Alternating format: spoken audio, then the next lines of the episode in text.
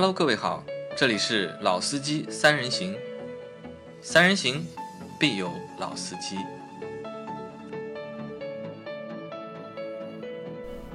Hello，大家好，欢迎收听老司机三人行，我是杨磊。大家好，我是老倪。啊，那这个星期的节目啊好像是只能更新一期了啊，因为怪谁呢？我觉得还是怪张波啊！我们在上鸽子王永远的。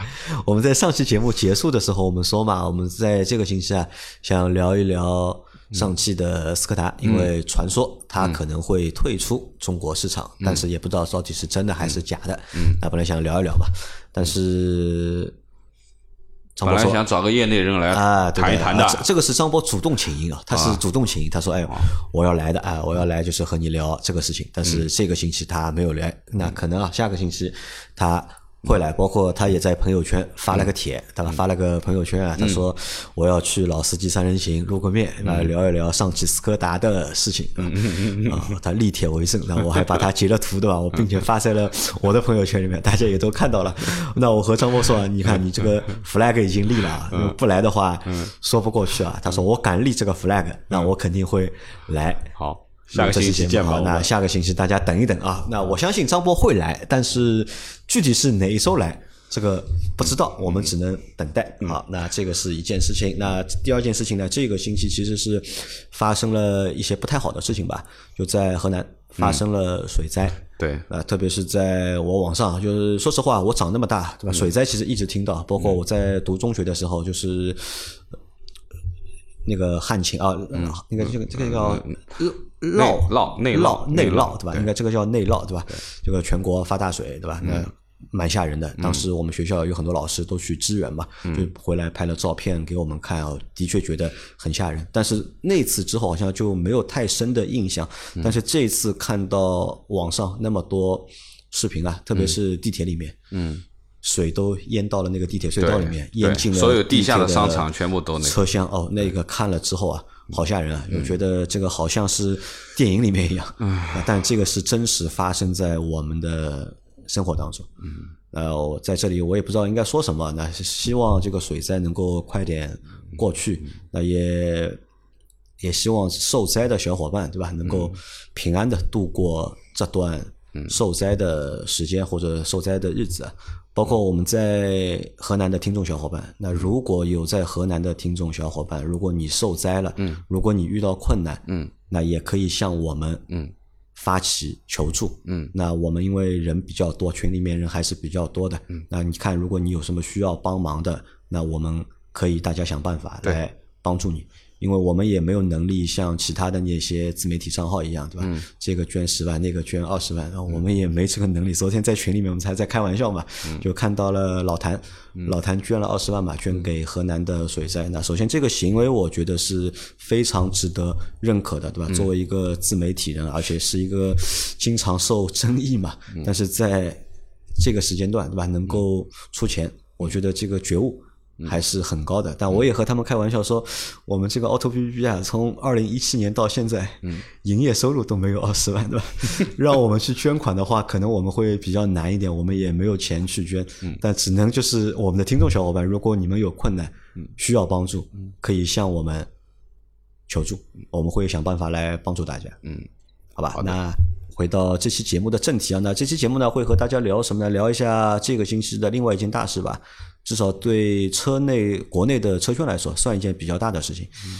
呃，吉利又有一台新的车上市了，嗯，吉利的星越 L，而且这台车从今年的车展嗯开始，其实一直热热到现在。因为今年的上海车展有两台车嘛，吉利有两台车是比较热的，一台是吉利的星越 L，还有一台是它的极客。零零幺那台电动车，对吧？就是一直热到现在，只是热的方式各有啊，各有不同，对吧？那吉利的星越 L 其实这个口碑啊，或者是这个好感，其实从车展一直保持到现在，大家聊起这台车，好像都觉得这是台值得期待啊，值得期待不错的车。但是极客的零零幺呢，好像只是在车展的那段时间，哎，觉得好香。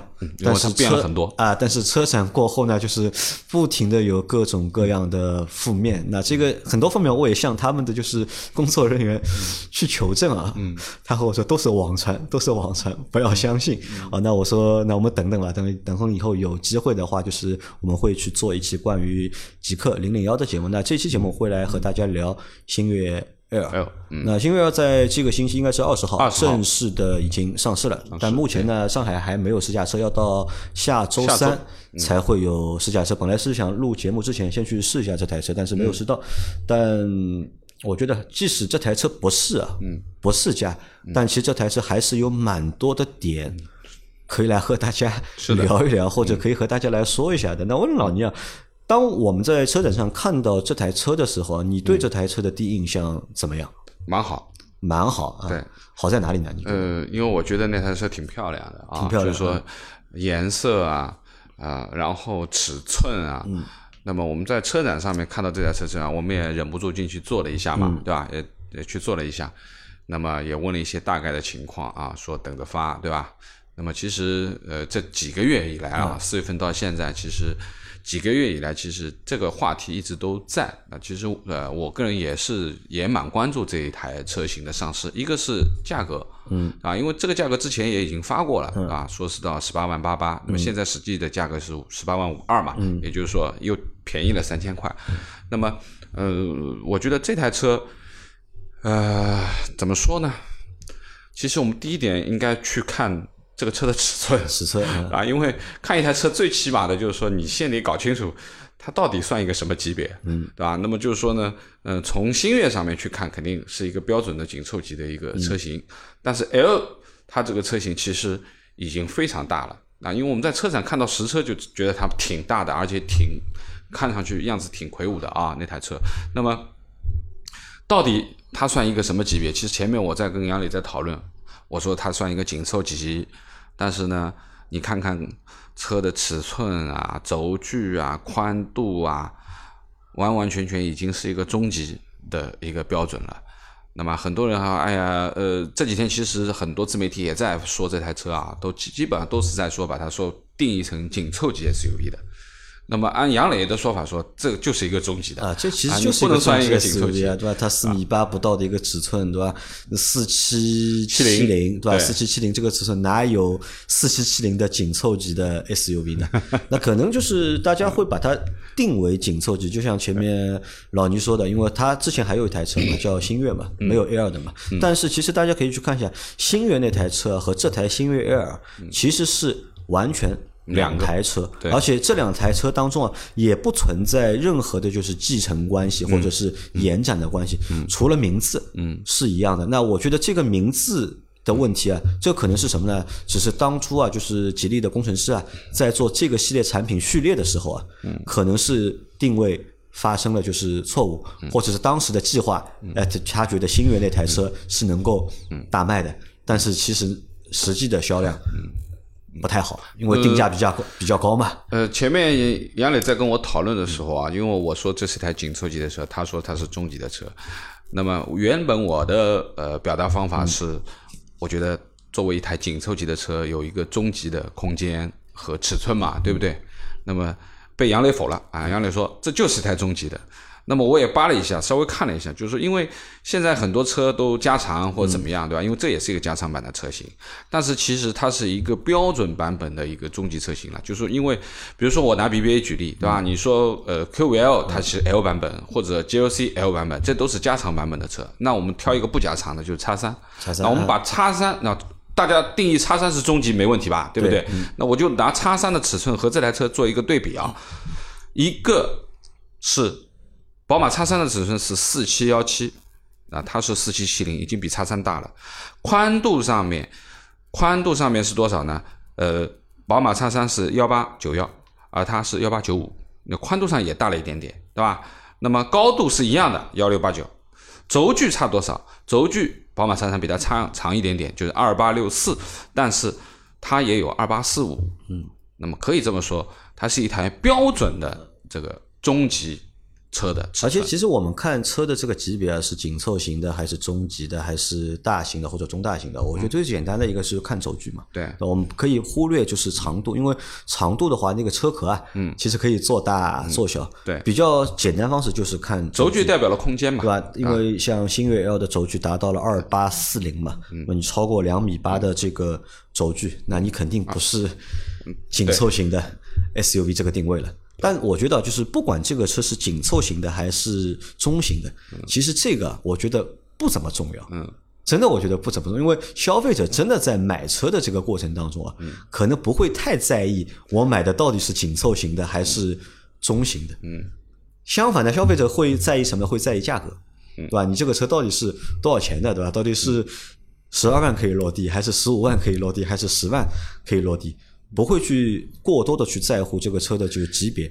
相反呢，是现在很多厂家啊喜欢玩这样的一个游戏，对吧？去做一个越级的产品，把自己产品呢定位成一个紧凑型的，然后放在紧凑型市场里面去打其他紧凑型的一些车型，但又觉得呢自己的车呢比紧凑型呢又大个半级或者是 大个一级。那 这个我觉得这个只是一个 YY 的一个想法，只是战术上面的一种，就是，但实际我觉得是没有太多的就是用处，意义其实也不大。其实去纠结这个东西啊，我觉得意义倒不大。倒反而是我觉得我们有一个东西可以就是去想一想啊，吉利目前的这个就是车型的战略还蛮有意思的。你看它都是。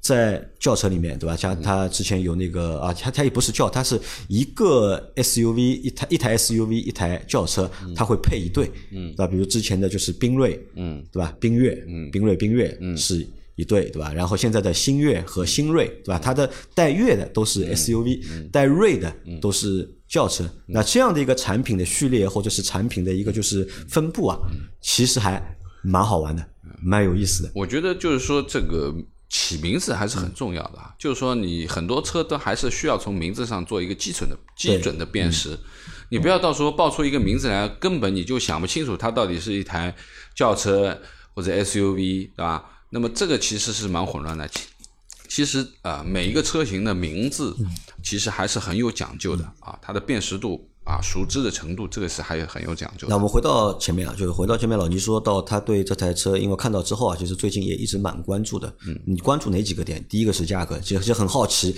这台车发出来，嗯，到底是会是多少钱？价格呢，肯定作为自主品牌的车啊，入市，大家其实最关心的还是价格，嗯，啊，因为最终价格啊是实际要，就是说钞票要讲话嘛，那你期？待的这个价格是它发的高还是发的低？我认为这个产品现在以他现在看的这个价格啊，嗯对吧？是中等中等。偏高一点点。那在你心理预期里面啊，就这台车，我们抛开就是品牌的溢价，就抛开品牌溢价，嗯，你觉得在你心里这台车大概是一个什么价位？我觉得应该在十五万到呃十六万左右。就十五万到十六万啊，就是怎么样讲呢？就是说，其实，呃、呃，定价的话，我觉得它现在定的十八万多的这个价格，就顶配的这个价格，其实你说它贵吧，其实也不算贵。但是呢，你把它放在自主品牌的这个里面，那他又说自己是紧凑级的话，那你肯定觉得就稍微略贵一点点，对吧？但是实际这个情况啊，就是说，呃，我们再去看车子本身尺寸，包括配置啊，包括它的这个动力这一块，其实这个价格，我觉得还是算公道的，算公道的啊，还算公道的。如果我我问嘛，就是抛开品牌溢价，对，把这个吉利这个标遮掉，拿掉对。啊，我不知道这个车是什么品牌，你看到这个车的尺寸，看到它的配配，置。看到它的做工，嗯，你觉得这个车大概是什么价格级别的？呃，我觉得可以对得对得起它现在目前的这个定价。啊，就你不好意思说对吧？就你不觉得这台车值二十万？呃，怎么样讲呢？就是说二十万的话，以配置或怎么样，因为说实话，品牌溢价的这个东西就很难讲了。嗯，你如果说把它换成沃尔沃的标呢，嗯，对不对？那你觉得可能还卖便宜了，呃，对吧沃尔沃这台车就是三十五万，三十万，对哈。那么你你你要把它换成奔驰呢，可能就是变成一个四十万的东西了，对不对？那其实这个东西很难讲，还是最终呃品牌还是有有很大的这个价值的这个东西存在在里面的。那光看硬件啊这部分的东西，其实现在我认为不太通用所有的车型，不太通用所有的车型因为嗯说实话，就是说很多车型，特别是自主品牌的车型，或者说我们说的韩系啊啊一些非主流，就是说不像 BBA 这样的，它其实在呃这个配置上面其实是下放的很厉害的，就是说基本上都是靠配置来打天下的。但是有一些啊，比如说这个这个这个豪华品牌的车，它可能就非常吝惜配置部分的东西。那换一些呢，比如说我们之前在讨论的，上期我们在讨论的像汉兰达啊、丰田啊这些，它又对于配置又又变成两种情况，就好销的啊。配置很低。啊，对了，变成配置很低啊，不好销的，它到往上面去堆配置。就是说，其实每一个车厂对于这部分的策略还是不太一样。就是现在其实你光看配置说。把 logo 抹掉，我们说这个东西值多少钱，这个其实很难去去去准确的定义啊，准确的定义。那么这个其实是对于价位这一块，我只能说这个价格算合理。就是说，如果说你不仔细去看，比如说，如果你偶然的，你只是听到了这样的一个价格，你不要去看它的配置，不要去看它的内部的东西的话，你会觉得，哎呦，一台自主品牌的车定到十八万多了啊，这个好像有点高了。嗯，但是你去仔细的分析一下，我觉得还是有它自己的道理的。我们看一下这个车，目前有六个车型，对吧？它前四个车型呢是两驱的嗯版本版本，嗯，起售价是从十四万五千二，十四点五二到十七点五二，对对吧？每个中间配3万块钱置差一万块一钱，万块钱，呃升一个配置加一万，升一个配置加一万，一共有四个配置。四个配置然后呢，在上面呢还有两个四驱版本的配置，对，对吧？分别是十七点十七十点五五二和十十八点点五二，对吧？但当中还有一个区别是，除了一个是两驱，还有一个四驱之外呢，它的四它这个它这个不对，它这个是从最低的是从十三开始的啊，十三点七二开始的，啊不是十三点七十四点啊，十三点七二到十六点五二五。二对，对吧？那下面是四个配置，然后上面的两个就是四驱版本配置呢，它还有和两驱版不同的呢，它是用了一个 AT 的发动机也功率也不一样，对，二点零 T 加八 AT 嘛，8AT 前面两个是二点零 T 加加双离合，双离合嘛，对，湿式双离合，湿式双双离合。啊。那在这个上面，在这台车的版本上面的，就是做了一个改进，因为我们之前呃吉利那台就是新锐，嗯，啊卖的非常不错的新锐啊，那台都是双离车合，对我们当时说过嘛，那那台车啊，就是如果能够有一个 AT 版本的嗯嗯，那就香香了是吧？啊，那就更香了，对吧？但是呢，那个新锐没有嘛，但是在这次的新锐 L 上面，可能厂家也考虑到了就是大家的想法，嗯，那么加了这个就是 AT 的版嗯。本，但是这个加了之后，到底是不是真的香啊？我现在不知道，这个我们等会等会后面可以讨论一下，因为我我去翻了一下，就是新锐的销量啊，嗯，新锐的销量就是二零二一年的销量，从一月份到六月份，就上半年累计销量就超过了六万台，对，那就意味着应该是六六三幺幺，三幺幺六千六万六千三百十一台，对。那就意味着每个月的销量是超过一万台的。对，那这个是很牛逼的一个一个数据啊！就作为一台就是自主品牌的轿车，一个月销量稳定能过万稳定，，过万，嗯，好像就它了。而且它不是一台十万块钱以内的啊，车，而且它不是卖六七万的车，六七万的啊。它是十万以上的一台车，能够保持这样的一个销量，那这个是非常牛逼的。嗯那当时我们在说嘛，哎，如果有一个 AT 的变速箱的话，嗯，那是不是这个销量会更好一点？更好一点。但是想想呢，好像也不一定，你你你换成 AT 箱子，你多多少你得加个一万多吧，啊，对吧？价格上去了，哎，有可能哎，销量反而是下来的，对吧？最终呃，其实还是钞票说话啊。钞票说话。那么好，我们回归到这台车，前面说了，总共六个车型，四个双离合加两个 AT 的版本。那这个里面的动力还有一些区别啊，就是前面所说的四个双离合的版本都是一百六十千瓦的这个功率啊，然后扭矩是三百二十五。啊，扭矩是三百二十五，它的马力是两百一十八马力啊，其实呃双离合。那么我们如何去看待这个功率呢？就是说，作为一台两点零 T 版本的一个产品啊，就是说基本上现在主流市场上面，低功率、中功率、高功率，对吧？我们这样去切分吧，基本上可以这么说，就是你一百八十马力，对吧？差不多像宝马的啊这种低功率的啊，那基本上都是我们说的这个一百八十马力这样子算低功率的这个两点零 T。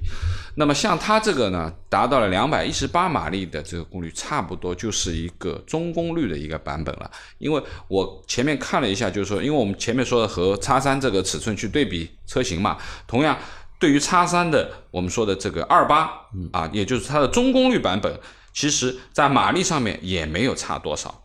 一个比如说它的这个这个最大马力。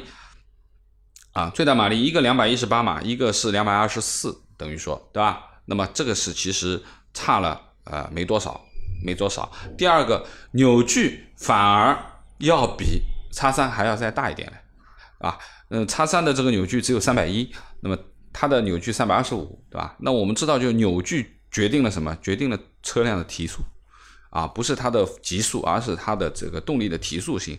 那我觉得呢，作为一台。呃，标准的应该是它，它算一个中功率版本的一个一个一个两点零 T 了啊。那么高功率基本上都是两百五十以上了嘛，对不对？那么基本上呃可以这样定义，就是这一台车啊，以它现在的动力水平而言，那么包括它现在的自重嘛，比如说它两驱版本的自重应该是一点六吨多的啊。那么正常情况下面是可以可以，因为这台车不算重啊，不算重，这个尺寸对吧？一点六的。一点六吨的这个重量其实是不算重，不算重的，不算重的啊。那么这是两驱版本啊，两驱版本。那么应该这么说，就是呃，动力上面应该不会有太大的问题啊。回头我们去试驾的时候，我们再去感受一下它的这个提速性。那么呃，另外一点呢，就是它的这个双离合，就七档湿式双离合。那么呃，双离合我们知道，就是它的传动效率比较高嘛，嗯，提速也会会学得更明显一点啊，就会好一点。另外一个，其实双离合。一定是比 AT 的箱子省油的，对，嗯，对吧？那么从现在工信部它发布的 NEDC 的这个综合油耗来看的话啊，就是说，呃，它的这个四款双离合的版本，它的工信部油耗是六点八，而它的这个 AT 版本的后面的两个 AT 版本呢，它是七点八，七点啊，就是在工信部油耗上面就加了一升了，对吧？那我们正常情况下面，工信部油耗你要去稍微。加个百分之十五，甚至于百分之二十，那才可能是一个综合工况的一个东西啊。特别是对于一台 SUV，一点六吨小一点七吨的这个油耗，其实看上去还是不错的啊，看上去还是不错的。那我认为，作为中级 SUV，其实呃我们现在看到的这些，包括我自己也是一台中中级 SUV 的，基本上都要到十一、十二，对吧？那稍微效率高一点的，也就在十左右，对吧？那低于十呢，已经算低油耗了，是吧？已经算低油耗了。那按照它这个六点八，你就算加个百分之二十，对吧？你才多少呢？它也不会过十嘛，对吧？我觉得就是说呢，呃，相信就是说这个版本，对于如果你来选车，对于油耗有考虑的话，那我觉得可能这个双离合的版本会更节油一点，在使用当中啊。好，那我们来看一下这台车的配置啊。配置的话，我们来给大家看看它六个版本那配置差了哪些，或者它在配置上有哪些。特点啊，那其实我和老倪我们初初看的时候，我们觉得在两驱版本前两个版本里面，我我们先抛一个结果吧。啊，入门版和就是乞丐版和乞丐版上面那个版本，我觉得，因为在我的在我在看这个配置的时候，我觉得就是六款车型嘛，对不对？六款车型其实我看到的是四款，嗯，因为我认为只有。它的两驱的次顶配和顶配，和四驱的次顶配和顶配，那是值得我们去考虑看的一个。那么剩下的呢，比如说它的最下面的呃盖板，包括它的次低配吧，啊，就是从它的这个两驱舒适，到它所说的两驱豪华，也就是十三点七二和十四点五二的这两个版本，我认为从从我的选择去看的话啊，我觉得可能。呃，不会他的呃，不太会去考虑的，不太会去考虑。这个其实中间的价位其实差了差不多八千块嘛，对吧？那么盖板我们就就更加不用去去去看了啊，因为说实话，作为自主品牌车，其实啊，特别是已经到了这个十十五万左右区间的话，其实呃配置还是一个亮点嘛。就我觉得自主品牌现在还是配置高嘛，优势最大的就还是对啊，对啊，就是。配置是亮点，那如果说你把这些东西都扔掉的话，那你去选它干嘛呢？嗯，那你就不要去选它了，你就干干净净选一台合资的，对吧？配置低一点的，对吧？相对而言就是说，呃，口碑还可以的就可以了，对吧？就不要去考虑这个了。那么我是这样去看，反正四款吧。那我觉得这四款的话，我们先从它的两驱次顶配啊，两驱次顶配，两驱它叫两驱尊贵型啊，两驱次顶配就是它的两驱尊贵型开始看吧。好，我先看那个尺寸啊，尺寸的话，前面老倪已经说过了，对吧？嗯，尺寸是多少？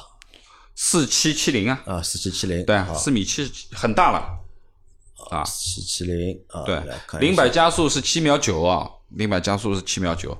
那我知道，我们知道，就是基本上八秒以内的吧，基本上你不会觉得动力很弱的啊，不会觉得动力很弱。因为这个车啊，相对来说轻啊，我觉得不会觉得慢的。嗯，等我们开了以后来看吧，好不好？好，我来看一下。那么最主要的驱动方式，那前面说了，两驱啊，就是前面四个版本都是前置前驱的，对吧？都是两驱的版本。那么最主要的，其实它的轮毂啊，它是从十八寸的开始的，就是前为什么我们不去选前两个最低的配置？其实这两个最低的配置，最主要的就是它的轮毂也比较小，啊，它是二三五五二十八，我觉得这个是一个蛮腰的尺寸。因为一般的很多的达到二三五的、五五的，基本上都二十九嘛，嗯是吧？二十九。那么它十八寸的话，你去想这台车其实尺寸不小，嗯，相对可能会不太协调因为这个。轮毂如果放在轿车上看的话呢，十八寸我觉得轿车没问题 OK 的，但是放在 SUV 上呢，这个十八寸轮毂啊，相对来说小了偏小一点，对吧？那我觉得就十九寸作为一个入门版本呢，嗯应该是必要的因。为它两驱次顶配配的是十九寸的轮毂嘛，对两驱的顶配配的是一个二十寸的轮毂，轮毂。好，那么我们往下看一下啊，往下看一下，这里面有几点啊，就是说，呃，为什么我们会去选它的这个两驱尊贵型入门啊？其实就是第一个就是最基本的主动安全部分，嗯，这是一个标配了。那之前的这个版本，两个版本都没有主动安全这一部分啊，都没有主动安全部分啊。那么这是第一个，就是主动安全，包括车道偏离预警啊，包括主动刹车啊这一部分。那么接下来还有就是，比如说它的这个雷达，对吧？标配的前后雷达，前后雷达啊。那么前两个都是单雷达的。那么还有就是巡航部分，从定速巡航前两个标准版本的，到现在的这个呃全适应全速的一个自适应巡航，这也是很很重要的一部分啊。好，啊，那么还有一个区别啊，就是和低配的区别，就是它的液晶仪表的尺寸是一个十二点三寸的一个仪表，那么低配的是十寸点二的一个尺寸啊。OK，然后它两驱顶配对吧？它还配了那个抬头显示，对。然后主动降噪，对。那这个功能你看抬头显示和主动降噪这两个功能啊，这算一个就是比较豪华的配置了。对，那普通的车里面因为我看到的数字是它应该是 AR 的，AR 开显的，嗯，就是它是 AR 的，就是带 AR 的这个抬头显示的。那么还有就是最主要的就是在这个版本提供了腰部支撑的四项，也就是说腰托部分。那我们知道，就是你长时间驾驶的话，其实腰托还是蛮重要的一个、啊，腰托还是蛮重要的，对吧？那么呃，包括这个这个版本就已经有了通风的功能，就加热通风，加热通风，那加热是一个标配开始就有了。对你前面两个版本连加热也没有，通风也没有的啊。嗯那么呃，当然这个这个呃版本的这个两驱尊贵的这个版本是驾驶位的通风啊，它不是副驾驶有的，副驾驶没有，它只有驾驶位的通风。顶配，它两驱顶配顶配，它是两两个都是有的。啊。呃，好像它的还有后座的加加热功能，好像啊，就是顶配的话，那么。中控屏幕尺寸，嗯，也有区别。前面说了，这个液晶仪表尺寸是十寸和十二寸的区别。同样，中控的尺寸从单屏的十二点三变成双屏的了。就副驾驶还有一个，哎，这个呃，就是你开车的时候边上可以看电视剧啊，这个问题不大。那么这个是一个蛮好的，但这个功能啊，说实话，我觉得还是蛮鸡肋的。好看呀。啊，就你看你觉得好，因为很多人如果你有前庭功能障碍的话，嗯在副驾驶前面有个屏一直亮着的话，坐在副驾驶啊，就是其实很难受的，因为我们之前我试驾了一台车嘛，是它就是在副驾驶也有一个屏，然后我带我一个朋友坐那台车，就那个屏一直亮的嘛。哦你开车的时候觉得有点晃眼是吧？啊，他就觉得不行，他说你想办法把这个屏关掉，不不关掉我要吐了。他说，嗯回头我们去看一下能不能关啊，这个屏呃，应该可以那个关应该是能够关的，但只是这个功能我觉得好。多多少少对吧，有点鸡肋啊。嗯，好。那么扬声器的数量就是喇叭啊，就那么次顶配是八个喇叭标配，那么顶配就变成 BOSS 的十喇叭了。十喇叭，那么我们知道，就是一旦到 BOSS 的话，基本上主动降噪就有了嘛。前面说的主动降噪部分啊就有了啊。那么另外一个呢，就是从灯光上面去看，LED 的灯光啊、都是 LED 的灯光，但是呃到了次顶配是矩阵式的，矩阵式啊是矩阵式的 LED 灯光。同样就是呃在灯光层面，就是车内的灯光层面，它是七十二色的氛围灯。嗯，对吧？啊，就是你要想有调调的话，那么肯定你可以变换很多种这种心情吧。它只有次顶配开始才有才有氛围的。对了，之前没有，所以我们也不去看前面的东西。那么包括一些外视镜功能啊，包括这个后视镜的记忆也好啊，对吧？那么这个也是雨量感应的雨刷也好啊，对吧？那么还有就是最主要的就是温度分区这一块啊，温度分区，但你要买到两驱的顶配，它后面是有独立空调的。独立空调，对对对。那么还有一个呢，就是它的一个特点叫透明底盘嗯，啊。透明底盘应该是可以哎，，它这个透明底盘是什么概念？我倒没太仔细研究，我想应该是可以看到底盘的一个摄像头吧，哦，就下面放一啊个摄像头，可能就就是你在过坑的时候看到下面有东西，对吧？对对对对，我没太仔细研究，我的理解应该是这样的一个东西啊，回头我们看一下，好吧？那么这个就是基础配置上面的东西，因为在这点配置里面，你去看它和下面的十四点五二万里面主要的差了哪些东西啊？你说这个最基本的灯，对吧？氛围灯，呃，矩阵式的大灯，BOSS 的音响，加上呃抬头显示的部分，对吧？那么我觉得这一万块钱应该蛮值啊，还有轮毂，对吧？十八变十九，那么你说说这点基础配置，其实这一万块钱一定是值的而且我们看啊，就是它的这个顶配卖多少钱？是十六点五二啊，万，顶配是十六点两驱的顶配十六点五二万。对，那相对来说，那十六点五二万把能够给你的配置，嗯，基本上都给你啊，目前我觉得市面上该有的都有吧，包括我们说的这个 AR 的 HUD 也是比较新的了吧？就是前两天我们去试 ID 才有对吧？好，很少车现在有 AR 的 HUD，这个是有的。那么这个其实，呃，从配置上讲，所以我们看下来就是说，如果你基础要求 OK 的话，那你上到次顶配，其实该主流的东西都有了，对吧？那么你一旦上到顶配，那么就变成连主动呃这个这个辅助驾驶，包括 L 二级别的这个车道保持啊等等这些东西全都给你加上了，再加上音响啊，就是舒适配置部分的东西，那应该说呃，所以说我觉得这个价位啊，十六点五二万，你可以拿到满配的一个是挺挺香的。啊，这我觉得这个算大满配了，对吧？不是单单的满配了，对吧？除了它的座椅啊，相对来说简单一点，对吧？没有给你用什么 Acotara 啊，或者更高级的就是材料。嗯除了这个之外，毕竟这是一台十几啊万的车，啊除了这个之外，其他的想要的都有了。基本上都有了啊，基本上都有了。那么，呃，可以这么讲吧，就是说，呃，现在我们要去回头看一下，就是说，同样是满配，同样都是顶配，那么，呃，两驱和四驱大家不用去多考虑了，对吧？这个中间还差一个东西。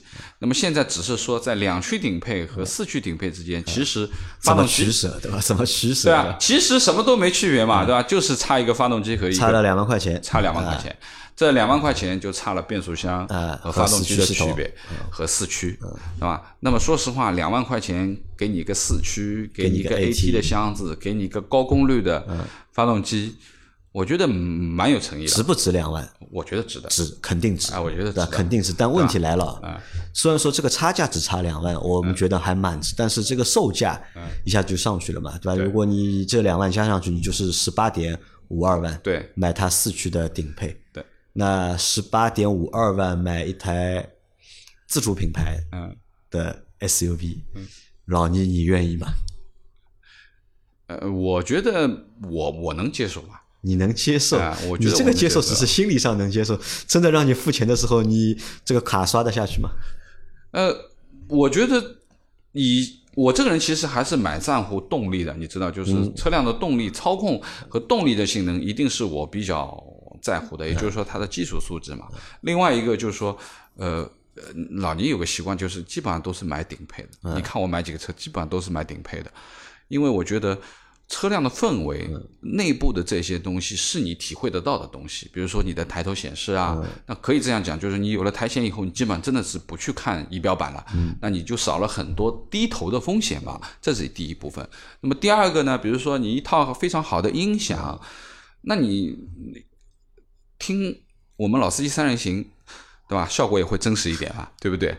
那么就像老倪在你耳边在评这个车，会不会好一点呢？那这个其实是自己享受的这个东西，当然还有一些主动安全的东西，气囊，对吧？包括这个这个主动驾驶部分的东西，因为这些其实在很多年前就觉得好像很奢侈啊，但其实现在已经都完全下放到我们说到十几万的价位都已经下放了，其实是蛮友好的，对吧？我觉得呃差了不多的钱，我觉得没必要去吝啬这一点东西，去减低这这些感受，而且这些感受，啊，那么完完全全是你在实际的驾驶当中，你可能会体会得到的，或者说你的这个那老倪会选四驱的顶配版本，呃，我我这样讲吧，就是说我会选两驱的顶配或者四驱的顶配。那如果说我没有越野的需求的话，啊，我只是城市四驱也越不了不，野。相对而言嘛，我我说的都这个都是城市四驱，都是事实的嘛，对不对？另外一个，我不是很有 AT 情节的话，那我就可能会考虑两驱的这个顶配的版本啊，因为配置都很高，嗯，何况现在的双离合，对吧？和前几年也不太一样。那我们现在其实包括新锐啊什么，现在也都是双离合的，对吧？已经卖了这么多了，吉利双离合，而且它是一个湿式的双离合，相对而言，顿挫双离合你跑不掉的，嗯，多少会有，对吧？就是说，如果你想换挡快，那你就会顿挫；那如果说你想不顿挫，那你的换挡速度一定是慢的，对不对？所以说，呃，这个是没有办法的一件事情。那么，我觉得两驱顶配或者四驱顶配，我都我都可以选你都可以选，啊。这个是在于你每一个人自己的拥想想好，需求这个如果你选四驱顶配的话，落地啊超过二十万了。对落地的话，可能要将近二十一万到二十二万，二十二万到不了，二十一万肯定过了二，十一万对吧？这个车购置税小两万，对吧？你一个保险，这台车的保险估计八千块，八千块要不了二十万的话，要不了你第一年八千要的，对吧？啊。你第一年我我我认为要不了，六千块撑死了，啊6000块啊撑死了撑死了，啊不会要到八千的，对将近二十一万落地，要不了，要不了。还是有点贵。呃，最主要的问题其实就是说，呃，我相信这台车啊，首先它一定不会卖到一万、两万一个月吧原来预，估销量了，对？吧？那么所以说呢，我认为就是为什么我说我会去选顶配的价格？嗯我认为我在看它的时候，我可能是要看着它一万的优惠，嗯乃至于一万大多的优惠去考虑的事情。也就是说，在十六万五千二的这个价位上面往下减一万，减到十五万五千二，乃至于十五万这样子，你再加上落地的钱，那你加在一起十七万，顶配落地，两驱顶配啊，我说的是，那我觉得还可以了。那你预估这个车销量可能达到多少？啊、其实说了说到这个销量预估的话呢，我们要回来就是说，嗯再看看在这个价位和自主品牌里面有什么东西跟它是形成竞品关系的做下参考，的啊，吧？就因为你看销量的话，你肯定要去参照这些嘛。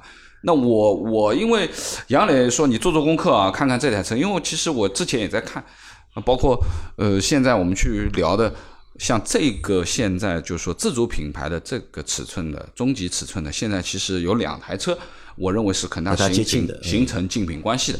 那一个是肯定是那个 Uniki，长安的 Uniki，对嗯啊，就是这个长安的 UNI-K 呢，其实也是我们之前也也聊过啊，这台车我们自己也在这个这个展会上面也去做过。岔开问一下，老倪，你觉得就是 Uniki 和星越 L 这两台车啊，嗯，外观啊，或者感觉你更我会更喜欢哪台？接受它，我会接受它，我你我不太更接受会接受 UNI-K 啊，你更接受星越 Air？对啊，我倒是更接受 UNI-K T 啊，啊，那那我老了。啊，你老了，我觉得可能我还相对传统一点啊，就是因为这台车的这个外观前脸的造型还是相对比较传统因。为但我觉得星越 L 的有一个什么问题呢？就是它的一个问题在哪里啊？就虽然说这个外观啊很大气，但这个外观的大气的背后啊，或者里面多多少少有那么一点点沃尔沃的影子。对啊，我不排除哦，啊，我就觉得这个其实还蛮怪的，我觉得还蛮怪，多多少少我觉得有那么一点抄袭的这种感觉。呃，我觉得就是说很多先锋的东西啊，嗯呃，它的时效性都会比较差。嗯，那我不太喜欢这样，就是很多车辆的造型都做得非常的前卫啊，或者说它的这个切线棱角都会非常的尖锐，很锐利的。但是这种车型相对而言，它会很显很显旧，就是当一旦有新款上来的话，你就会觉得这是容易个老款过时，对吧？很容易过时啊。这个其实说实话，我们去看看这些棱棱角比较分明的车，呃，这些品牌嘛，你去看看凯迪拉克，对吧？你再往前两代去翻翻凯迪拉克，啊，那你还马路上还有吗？能见到有多少呢？很少很少。那相对比较传统的啊，规规矩矩的、方方正正的，或者说圆一点的，哎，它还精看一点、耐看一点。那这是一部分。那这是尤尼呃 K。嗯，那么另外一台呢，其实是也是最新的了，就是长城卫的这个摩卡摩卡啊。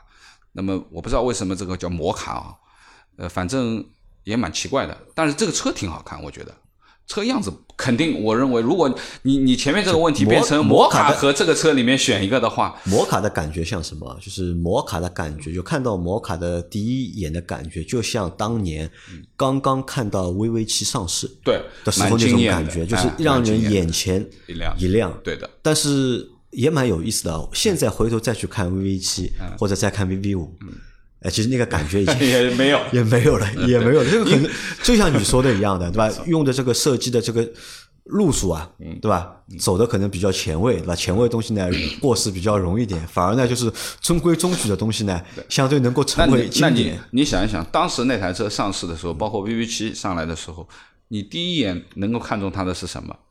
觉得它的什么？呃让你能够留下彻底的印象。就是大轮毂，对吧？当 当年可能第一感觉就大轮毂，啊对对吧？然后高的腰线，嗯，还有啊，呃，这个是我当时留下比较深刻的印象。还有呢，就是这个名字魏，对吧？啊魏可能是以老板名、老板的姓来做一个品牌名字，哎，就叫我这个车高级。但是几年过去之后，再看看这个车，嗯，还是土，还是觉得土，就和长城。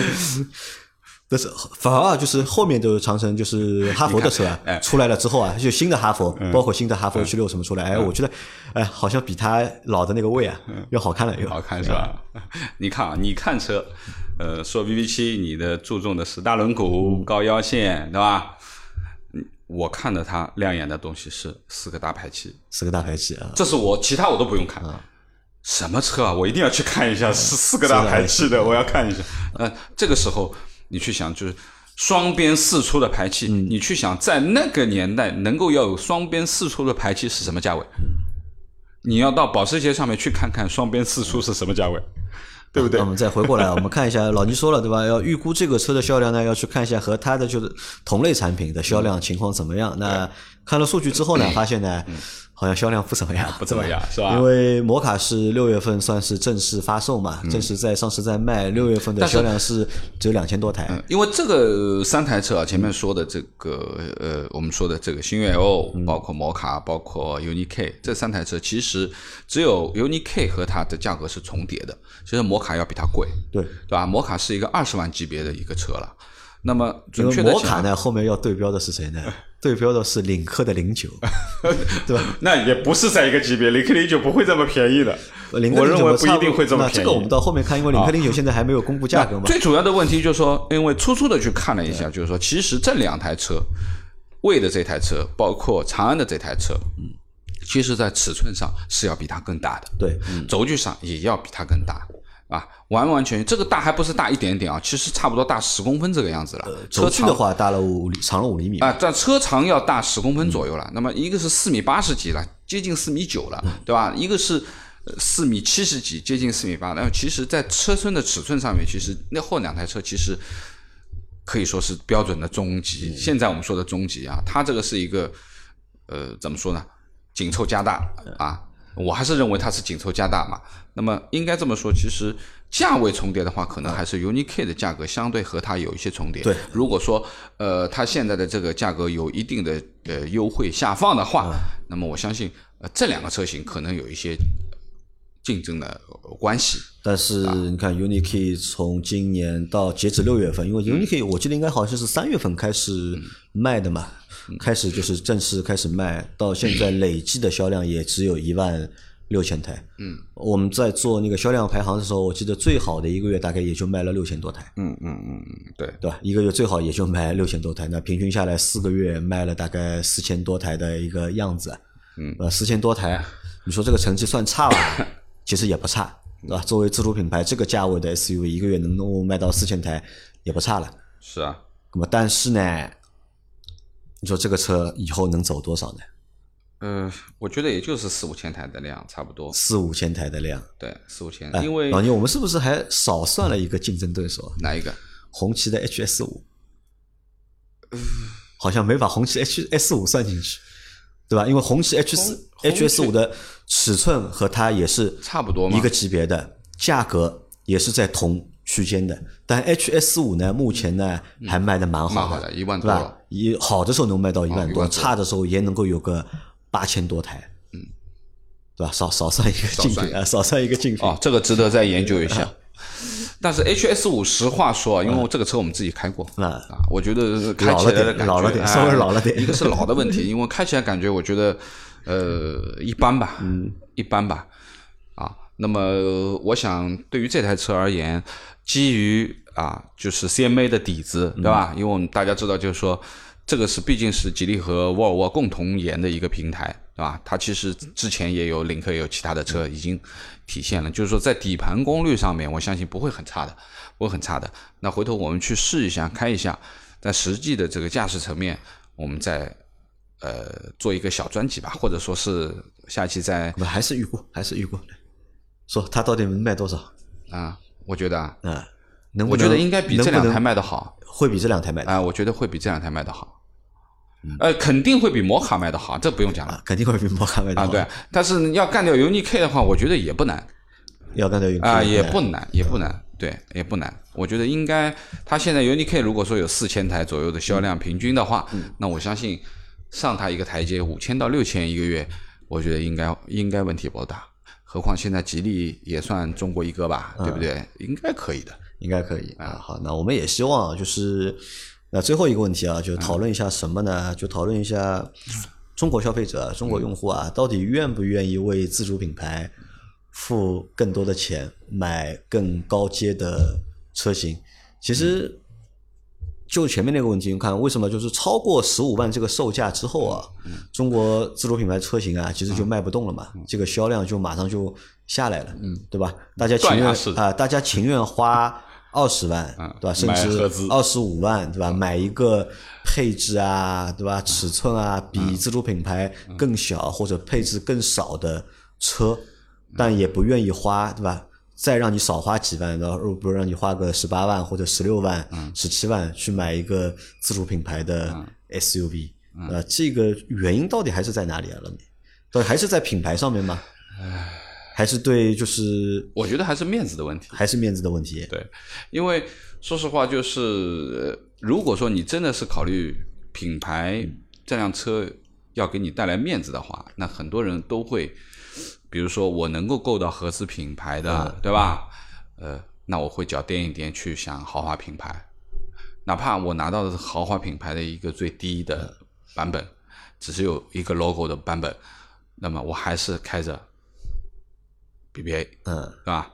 那么这个其实是就因为你你看你的需求了嘛，但是实际如果说你不 care 品牌部分的东西，你只是去看你自己用得到的东西，或者说你去看这个车辆基础的这个东西，那我觉得现在我们的合资品牌，我们现在自己的自主品牌，对吧？说的自主品牌，其实现在已经和之前今非昔比了，不一样。